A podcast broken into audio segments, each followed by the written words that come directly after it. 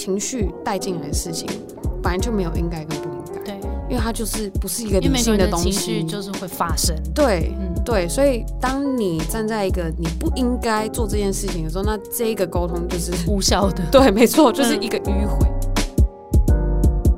无形之中，因为有那样子工具人的标签，让我当时找不到我的长处在哪里。那时候就是开始做到有一点迷失。Hello，大家好，我是 Grace，欢迎收听。最近工作还好吗？最近工作还好吗？是我们很常和朋友聊天的开场白。但除了好与不好之外，很多说不出口的，没有被了解的，不知道和谁说的，希望都能在这里聊给你听。节目每次都会邀请一位在职场上努力发光发热的来宾来和我们聊聊最近的工作与生活。今天我们都邀请到女力新生的主持人 Anne。Hello，来跟我们聊聊的邀请。耶因为上一次我们第一次见面是我去上你的节目，对，对，然后这次事隔有没有快一年了？应该有哎对好像有快，就对实际录制的话，应该有一年。对啊，那时候好像是冬天，哎，对耶，对啊对啊。可是节目上可能还没一年。对啊，反正认识，其实我觉得应该差不多类似刚满一年。然后就换你来上我的节目了，谢谢。欢迎。那其实 Anne 啊很特别，她在。这个做主持人之前，他有超多超多工作经验。他从五分埔打工到美国的寿司店当服务生，然后又到中国去当一个工厂的总经理特助，就各种看似不相关的事情带他走到现在。我们今天就来听听他的故事。Hello，大家好，我是 Girl Power Talks 女力新生的主持人 Anne。嗯，Podcast 其实就像刚刚 Grace 讲的，我之前完全跟 Podcast 声音媒介这一块完全没有什么任何相关的经验，就是有啦，但有一些叫卖啦，叫卖，非常多的叫卖经验。对，然后就点点滴滴这样累积起来，然后当初也是呃，刚刚讲到之前在大陆工作嘛，嗯。所以其实我觉得大陆那份工作做边做的时候，有点像是一个呃认识自己的过程，嗯然后过程中就是不断的。当下是觉得我要很拼，我在大陆要练功，嗯我在那边当做就很像像男生当兵的概念，我就觉得我在那边练功完，然后回台湾我就可以开始发功，我要成立自己的事业什么有的没的。可是没想到就当时就是越做越走越迷失，然后迷失到身体出了状况，嗯然后身体出了状况才开始重新检视到底问题在哪里，嗯然后直到我跟当时的老板，然后其实也是我的贵人，我跟他说，嗯我觉得我需要转换跑道，我想要离开公司了，嗯嗯然后他才说，那你。嗯嗯，你接下来要干嘛？嗯然后我说我我还没找，对我也不知道，我还没找工作、欸。他就想说啊，哎、我那个我好兄弟在上海那边，嗯、在找在找行销的人，你行销很有潜力，你你行销做的很棒，你要不要考虑看看？可是他也是运动产业，我就说哦，不不不，嗯我我现在要就是先暂时跟运动产业说拜拜，这样、对 OK OK，对，然后就于是老板问了那一句话，我就开始很认真思考，想对我下一步要做什么。哦，其实你很勇敢的裸辞嘞，对不对？嗯，对，可以可以，大概应该是说，我当时跟他讲的时候，也没有说，我就我有跟他说，我可以等到你找到可以接我工作的人，嗯的人。所以我其实大概还是有给自己一点时间去找嗯。下一步，回台湾再找下一份工作，还是我在大陆再找下一份工作。嗯嗯，其实都有，就是有规划或者是备案在准备着，嗯就没有说直接就是哎妈、没没工作没关系，嘛嗯嗯心脏没有那么大。OK OK，好。其实我眼中的 Anne 就是一个小太阳，然后超级多的的能量可以分享给大家。可是我觉得像这样子的人啊，有时候嗯因为你其实很知道别人的需求，然后你又会很去照顾别人，不知道你会不会有一些很容易被别人的情绪感染到的一些时刻，会吗？嗯，我觉得会耶。就我啦，我觉得嗯。我是一个非常感性的人。嗯，就是今天我可能看一部电影，就是可以哭到一个、嗯就是情绪很满的人，情绪非常满，所以我觉得就嗯像你刚刚说的，就变成是说，今天我看到身边的人嗯。开心、难过，或者是嗯，同事要是有嗯。不好的情绪，嗯，突然之间丢到丢往我脸上这样丢过来，我可能会也会因而受到影响。嗯嗯可是也是，就从小到大这样回想一些过往的经历，其实也在学着怎么样去更好的去接这个球，嗯嗯因为我觉得每一个球就有的可能是躲避球，直接朝你脸打过来，你看要躲吗？还是你要接？这到底应该要怎么取舍？对所以今天的故事我们会聊聊 Anne 以前做过的事情，然后他现在做的事情，然后也有一块我们会来聊聊呃情绪这件事对他来说是什么。其实我们那天先跟 Anne 聊过，才发现他以前有在从十五岁你就开始在五分部打工了。你要不要跟我们聊聊你在之前做实体销售这件事有没有帮助到你现在的工作？我觉得有很大的帮助。嗯，有没有一些什么有趣的故事？那时候只要过农历年，嗯、大家要买新衣服嘛。嗯，那时候是人是多到一个，你就想象跨年要进捷运站那样子的情境，嗯可是我们的店门口就是那样子的场面。对，然后那时候有很多种策略，像这是跟我之前的同事年比我大年纪的同事学的。像因为我是女生，嗯，所以看到男生可以跟他说：“ 我觉得你这牛仔裤不是很好看。你怎么可以攻击客人？”这个策略超有用真的用，假的？被超级妹有用妹讲，他们觉得不行，他就觉得哦，漂亮妹妹他说。那那要穿什么好看？说来来来，我介绍你这样子。对，可是这个男生就不适用，因为他就会说，我们这个身为男生，你直接跟一个男生说，哎、你这男牛仔裤不好看，哦不行，直接不行，我会打吧。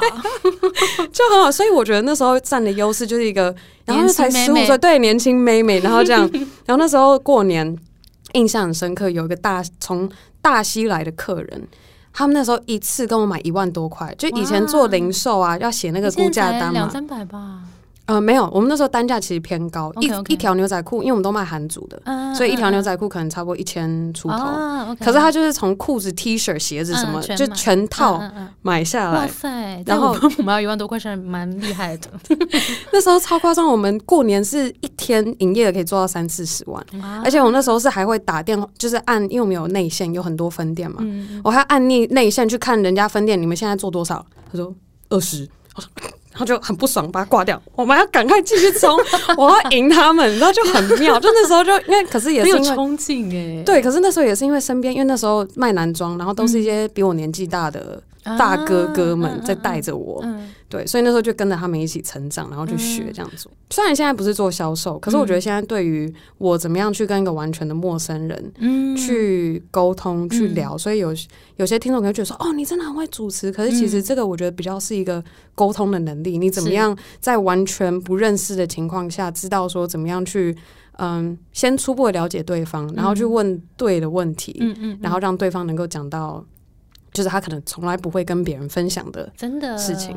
那美国寿司店有没有什么有？因为你你其实是你要不要跟大家讲一下你的经历？因为你在台湾嗯待一阵子嘛。对，然后那时候大安高工念了一年半，然后就飞到美国，直接搬到德州奥斯汀，嗯，在美国住了一段时间，然后就 其实打黑工，嗯就是有认识的朋友开餐厅很需要服务生，然后那时候就开始在餐厅开始打工，就想说，哎、我可以负担自己的生活开销嘛。嗯嗯然后那时候就很奇妙，就明明是服务生，可是我又把它当做像销售员的嗯方式在做。然后我会这样讲，是因为其实在美国做服务生，大家都知道可以拿小费对对，可是那个小费是惊人到一个，我印象很深刻是有个鱼叫做白鲑鱼。嗯我自己都觉得很奇妙，我就说我这辈子从来没有吃过嗯白色的鲑鱼。嗯然后我那时候就自己主动去问那个，我们有个 executive chef，就是主厨嘛，就嗯基本上就是厨房里面他就是最大，他负责去出有特色，然后嗯特别有料、呃不同。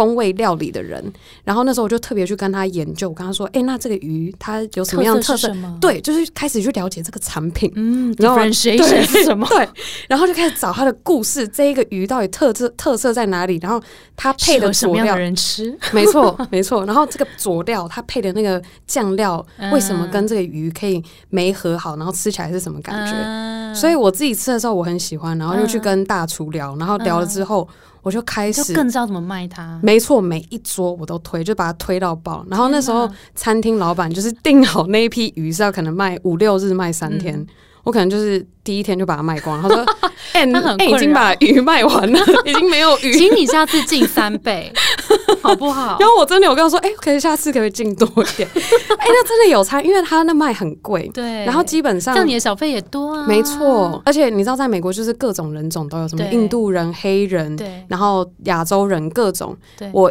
我很多同事就是看到是可能不是白人的客人，嗯他们就不会推。可是我那时候不会管，预设他比较他小对气比较小气对可是我那时候我就不管，我就觉得只要有机会，我就是我就是一直推，一直推，一直推，嗯然后就是最后面就真的算是整个餐厅里面我的时数比较少，嗯，可是赚的薪水跟最好，对几乎啦，也不敢说最好，但那时候就很很妙，把服务生也当做一个销售的工作在做。你觉得这个东西是哪里来的啊、这个销售的这个这个竞争心态吗？还是是以前的？我觉得会有一点，因为我其实也是还蛮好胜的，我这个人嗯是是有好胜心，但是嗯我觉得可能是那个喜欢跟人交流的那个感觉。嗯，然后可，然后从中又看到对方吃了也开心，嗯那个对我研究，所以我觉得是一个分享好的东西。对，所以我现在回想过来，分享这些，嗯、在女力新生上面分享这些我很欣赏的对，故事，你是真的喜欢他，对对，所以其实就是在女力你就有，办法推广给大家。对对所以这个是你做起来很亮眼，然后很有成就感的事情。那有没有你觉得在职涯路上很挫折的事情？到现在其实都还没有完全克服的一点，嗯我觉得就是管理这一块。就是过去像我刚刚有说，最早十五岁在五分埔工作的时候，就是在跟就在舅舅的公司下面工作，所以你说真的，所谓的主管。没有，我觉得我当然没有摆一个姿态说老板是我的舅舅，所以我可以怎么样，就是我都会，我不想要让自己有特权，感没那么重了。对，就是嗯我，因为刚刚讲到好胜心，所以我有好胜心的情况下，我会希望说我没有特别的特权而做到我有的表现，我会很想要排除各种人家可以讲我有特权的这一点，所以我我对于自己的不管这个是要求比较对高。要求嗯。比较高，然后后来再到那个餐馆，其实也是妈妈的朋友认识的，嗯。所以也很没有那种那么什么主管那种感觉，嗯带着我做事情，因为很常就是你自己我老板摸索。对，就可能老板丢一句话，就是可能说，哎、呃去，卖，对你来卖这个，他也不会跟你说，哎、这个你要知道要怎么样去推、啊，这个要怎么样话术要怎么说，没有，就是直接就推出就直接推出去，然后就直接自己 figure out，就对自己嗯直接做。然后像那时候在大陆，嗯，做那个执行长的特助的工作的时候，也是我印象很深刻，第一个专案感恩节的企划，嗯。我那时候听到这个时候，我第一时间我就觉得，首先第一个大陆人更不知道什么叫做感恩节，对啊，然后那时候我们，嗯、我当时也没有说所谓的一个自己的团队，然后我怎么样管理我的团队，是我直接去对应他们团队的头，嗯嗯，所以我就是直接就是哎、就就是这样去沟通，然后就一直有一种焦虑感觉说。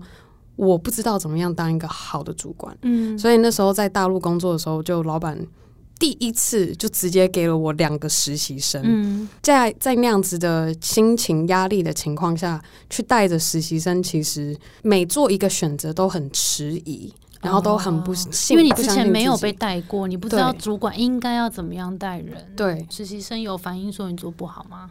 嗯还是是你自己觉得自己好像不够格，还是说不知道会，我觉得会一直会有这种感觉，然后再加上刚好我跟当时的实习生其实有摩擦，嗯所以刚好又碰到摩擦的时候，这个过程中变成有一点造成我自己个人管理上的阴影。对，当初发生什么事？当时的故事是可能在沟通上面，假如说做的内容嗯需要做修改，嗯可是变成实习生当下收到的结果会觉得说，你觉得我做的东西烂，然后变成说，我就会觉得完全不知道该怎么样去面对面对跟处理这个情绪。可是呢，是我现在就是一个实习生啊。对，所以我现在回想过来，我就会觉得说，哦，我真的对他要求很高，就是反过来会觉得说我当时对他太要求太高了。那当时你觉得挫折那个点是什么？当我一开始在做这件事情的时候，我就已经先觉得我不行了，啊我觉得这是很大的问题点，然后再接着真的碰到墙，你就自信心看吧我自己就真的不行，对会吗？对，那时候就会那样想。我当然不会很直接的去跟他硬碰，这个球比较像是我不但没接他，我可能还把就是另一种球又把它丢回去，就觉得嗯你在闹什么？你当下是不是有点想要有点盯起一个主管的样子，希望他可以对服气，或者希望他可以怎么样？但是你选择忽略，那，那时候你可能忽略了他可能有丢过来一些东西，你没有接好，这样子。对，我觉得。那你现在会怎么建议那时候的自己？我会建议就是要好好的接住这颗球，然后再放在手手腕里面，这样摇 摇摆摇摆一下，然后再秀秀他一下，是不是？对，真的，我觉得因为像我我现在在跟团队沟通的时候，我都会第一间第待前很前面，我就跟他们说，我们如果要来改一件事情的时候，都不是你做错，而是我们希望一起把这件事做更好。嗯，好，那现在你有觉得对管理这件事有稍微比较好一点的吗？我觉得应该说，我觉我还可能是我觉得又回回到我对自己的要求，我可能会觉得说，我还没有带到一个假如说十人团队，嗯，或是十五人团队的情况下，我。我不，我不会敢说哦，我现在对我的管理能力很很有十足的把握。可是我现在比起当初那个时候的我，我其实又更更敢去做，而且不会以一个觉得说我不行，嗯，我一定做不好这样子的心理去去做每一个选择。嗯嗯，对。OK，好。那你好像有跟我聊过，说你曾经被老板叫做工具人，这个是什么意思？那个情境啊，讲起来是说，哦，N 就是一个工具人，嗯，就要他做什么事情都 OK 都没问题。嗯，其实是一个称赞吧？对，其实是一个当时其实是一个称赞。嗯，可是当我听到这个当当下，当然会觉得很好，就是觉得说，对我学习能力很强。我今天我想要做什么事情，我愿意很快，对，很很快，而且我会愿意把它抽丝剥茧，然后条理化，找到我可以做这件事情的方法。可是无形之中，我现在回过头来想，我才知道说。因为有那样子工具人的标签，让我当时找不到我的长处在哪里。我会觉得说，好像都可以。对，所以那时候我就觉得，哦，工具人那就是一个做助理的角色。那你后来怎么找到的？后来怎么？这个好重要，大家都好需要找这件事。对，真的。开始点是当我跟老板提出我想要转换跑道那那一点，就是我做的这一个行为，你没有留后路给自己。对，我觉得我觉得算是哎，我觉得算是，就是直接讲出来，然后讲出来的那是第一步，然后接下来我就开始去探索。好，我因为在大陆时候听非常多的 podcast，嗯，然后就一些心态的转换，然后就开始评估，然后到那时候就开始设想，哎，如果我来做自己的 podcast 怎么样？然后我就开始想，好，podcast 做 podcast 需要什么东西？需要什么技能？要会剪接。那我之前在做电商的时候，我都在剪接软体，呃，剪接影片。那我就想，哦，那剪接音档应该差不多的概念，我就想说，那可以试试看。然后就再来想专访，专访要做什么？就是跟陌生人聊天。我超爱啊！对，我就想说，哎，这就很 OK 啊。然后不就是我的兴趣吗？没错。然后我从以前就是一个很爱。半趴的人，所以我就觉得说，我爱半趴，我爱把人聚集在一起，然后我喜欢跟陌生人聊天。我也没有特别去想，我只觉得说我可以做什么，先开始去做。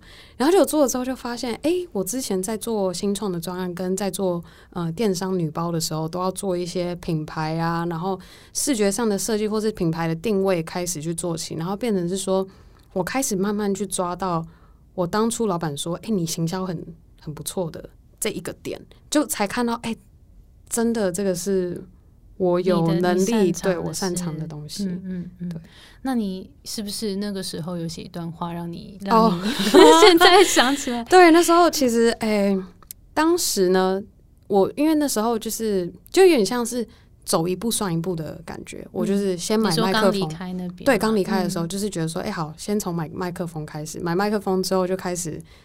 嗯，从身边的姐妹开始说，我想要做这件事情，我想要可以邀请你来我的节目上面分享你想要做做的事情，往外讲。对，边做的同时，我那时候其实是刚跟我的未婚现在未婚夫交往的时候，嗯，所以那时候其实是我处在一个我的职涯跟我的感情都还非常不稳定的状态下。其实说真的，非常没有安全感，因为我完全不知道我新交往的这个对象接下来会怎么发展。嗯嗯，那时候呃，十二月十三号早上的时候，一早起来我什么事情都不想做，嗯，就是就觉得说不知道接下来下一步到底会走到什么地方。然后一直到九点半的时候，我已经就是已经处于着我觉得不行，我我我需要好好做事。然后就把我因为像是鼓励自己写写写下来，嗯，然后就写。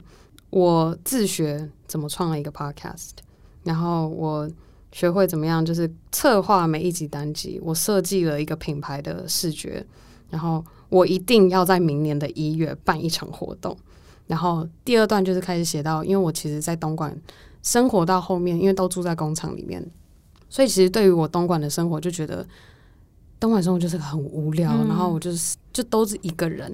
然后我这第二段我就写到，我开始认识到新的朋友。嗯然后我写 I've met new friends and possibly the love of my life。，Oh my God，然后重点是我前几个月看这篇的时候，就是他刚跟我求婚的时候，天哪所以看到这一篇的感觉，然后最好笑的是啊，我看到这个的时候，其实就觉得说，怎么讲？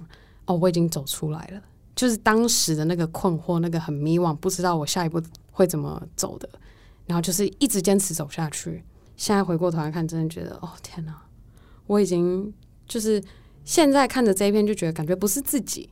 我甚至嗯，前几个月看到这一篇的时候，我想说，这个是谁写的东西？然后我看到的时候就哭爆、欸，哎，就爆哭，然后可是你那时候爆哭的情绪是什么？替自己感到开心，就是我用一个旁观者的角度，，对，然后就觉得很感动，说天哪，你走过了这一切，然后你坚持到现在。那如果大家有听众也是在现在一个不太确定未来方向，然后也在迷惘阶段的话，你有没有什么建议可以给他？先慢慢找出问题点，因为我一开始其实一直以为我在大陆工作不开心的原因是因为感情的关系，嗯所以我最早在嗯一八年的时候，那时候工作好不开心，因为那时候前一任前一段感情非常的不好，嗯，然后一直到一九年，不好，就是多次的 发现对方劈腿，嗯。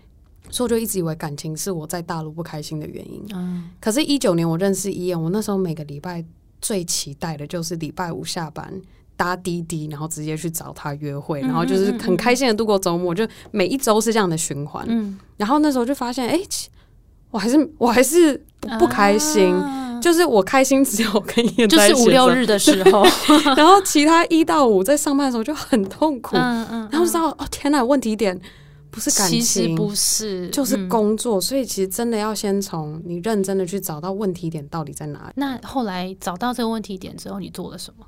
找到问题点之后，开始去想做什么事情会让你开心。我其实当时在规划做 podcast 的时候，我也有在 LinkedIn 上面看一些我可能会想要投履历的公司，所以其实就是从找出问题，找到问题点之后，一步一步的去解决，然后去找一个你回过头来看，你觉得诶，我现在可以做的事情是什么？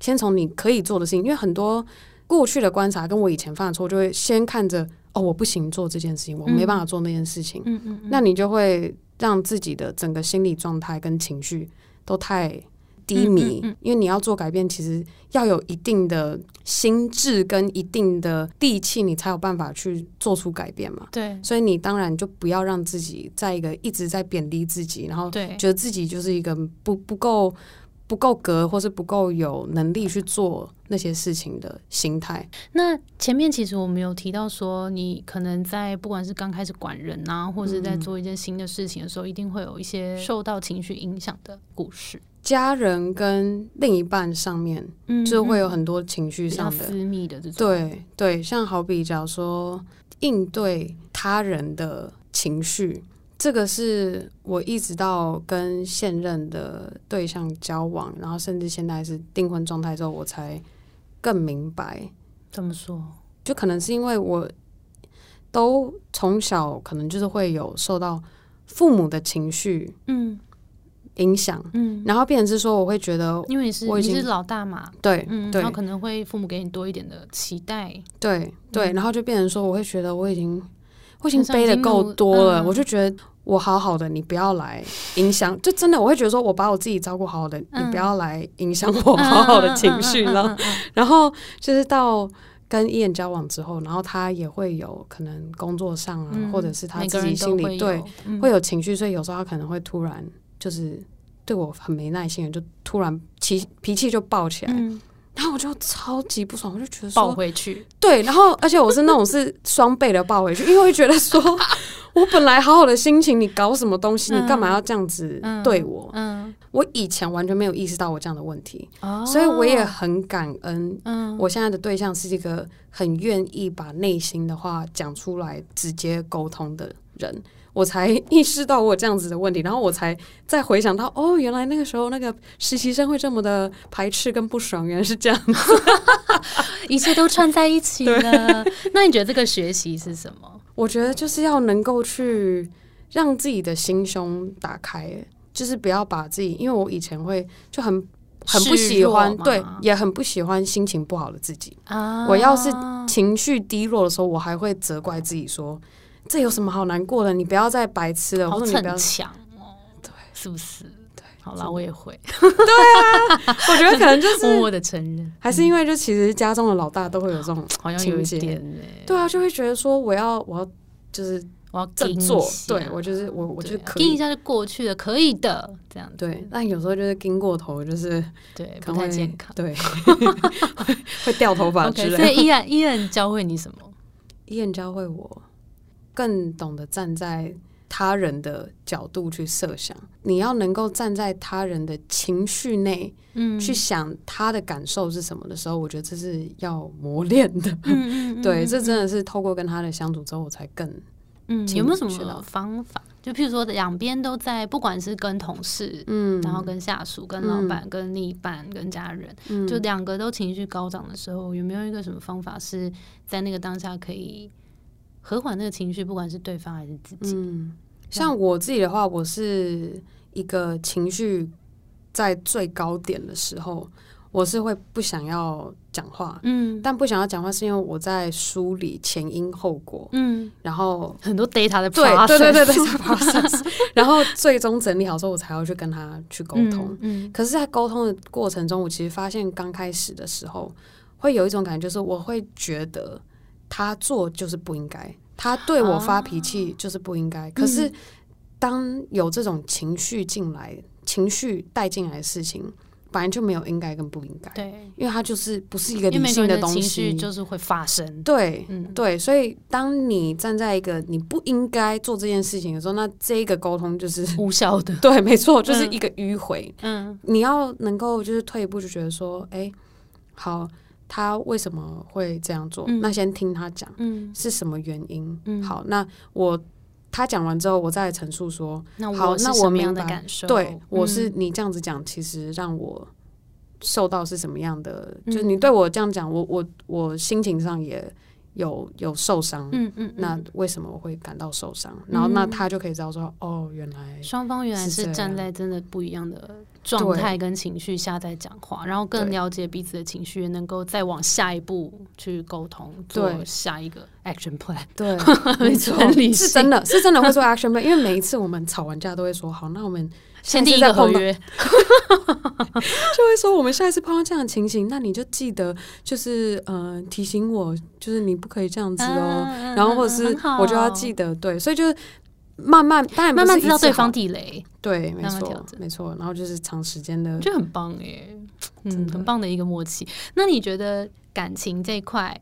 呃，是这样。那你觉得这个东西是可以直接放到职场上或工作伙伴上面吗？我觉得可以，就是也是因为就真的是透过这一段感情，让我学会这一件事情之后，我觉得更，我觉得它让我更能够懂得怎么样去，嗯，接收他人的情绪，嗯就是更懂得要去，就是先退一步，嗯不要让自己也陷在两个人或者是那个群众内的情绪里面。嗯嗯嗯，对，嗯，就是你其实职涯路上一路有做过一些很莫名其妙的工作，好啦，不是莫名其妙，就是做过很多元化的工作。然后你觉得走到现在，职涯上做过最好的决定是什么？做过最好的决定，我觉得应该就是这听起来可能会觉得很 cliche，但是呢，呃，我觉得就是有勇敢的跟老板讲，我觉得勇敢的面对，勇敢的去接受，这个就不是我想要的东西。从跟老板提出想要离职的念头第一步开始，因为有些人会觉得说做出改变好像做一个多么伟大、多大的举动，要跟全世界宣称说我要来做这件事情。可是有时候就是先从最小最小的那一步开始做起，然后你就会慢慢的建立你的信心。那开始做你的节目之后啊，其实因为你一开始是一个人嘛，嗯，那你有没有觉得孤单的时候，跟你怎么解决？孤单的时候，还是你没有？其实还是会有哎。我说前几个月看到那个去年十二月十三号写的这个，就是觉得孤单的时候啊，所以我看到那个才会爆哭，就是因为我觉得说有好，我觉得那时候的心情就很复杂，就会觉得说，哎，不要再鞭策自己了，不安的感觉，或是呃孤单的感觉，一定都会有。但是呢，很感恩的是，就是因为录节目，然后透过录这些专访，然后也跟几位嗯受访的女力们也成为好朋友，然后变成说过程中，我慢慢找到一些自己可以互相支持鼓励的伙伴们，然后就就不会有这样子孤独的感觉。然后有一个很重要一点是我发现，我嗯现在在听最近工作还好吗的朋友们，你心情不好的时候，你会更想要把自己。关起来，我会，这个就是这样。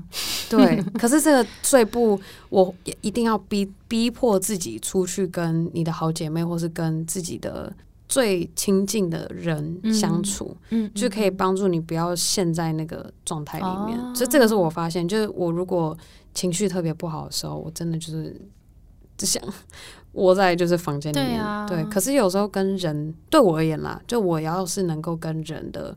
沟通，然后互动，然后这样子，我就觉得每次跟人的交流之后，就会带给我能量，嗯嗯，对，嗯，新的动力、想法什么的，嗯，在那个里面。我之前其实我今年年终我有跟你聊嘛，就今年年终也是在一个这样的状态，然后谁都不想见，我只想要把自己关起来。所以我那时候上你的节目，哎，对吧？我好像有讲说我把自己关到那个 Airbnb 里面两个礼拜，嗯，对，然后后来又跑去山上做一个断食，然后就很，因为我觉得好像我们好像。都需要追求一个平衡，就是当我们自己很孤单、很孤单的时候，我们可能需要把自己往外面放，去认识，有点有时候要半逼迫让自己去接触一下外面的世界。但我那个时候状态有点像是太多。交流了，身边太多杂音，跟也不能说杂音，那太多声音跟人在跑来跑去，然后觉得自己内心非常的杂乱，所以我就觉得我需要去一个只有自己的地方，好好听自己在想什么，有点像这样。但我蛮同意说，有时候在跟。嗯，一对一的交流的时候，像有时候我们也会约吃饭啊，然后随意聊聊，有时候会有一些新想法，一些新的合作就会诞生。就这种东西是会让互相影响，带出新的能量跟新的 project 去做。那最后，我们就请 Anne 给我们一些听众们，如果现在在一些想要追求动力啊，然后想要让自己更好，听众一些建议吧。嗯，建议是。开心的过每一天，我相信在听最近工作还好吗的听众们都是都希望能够追求自己能够有做出更好的表现，或者是可以过一个更棒的生活。但是我我们在追逐这个好的这个模样的时候，也要记得就是。我觉得有时候真的开心最重要。我觉得没有什么事情，你当你心情好、你的情绪好、你整个能量好的时候，你做什么事情都才可以做得好。嗯，好的，那就谢谢 Anne 喽，谢谢，超开心。我们的节目呢是最近工作还好吗？希望可以陪你一起把每天过得更好。谢谢你的收听，我是 Between Ghost 的 Grace。我相信职场不是一个人的战斗，一群人一起前进，绝对比一个人走得更踏实安心。我们会陪着你一起把职涯走得更漂亮。如果你也喜欢我们的话，欢迎订阅我们 Apple Podcast，分享给你身边的朋友，也可以到节目资讯栏追踪我们的 IG。那我们就下周见喽，拜拜，拜拜。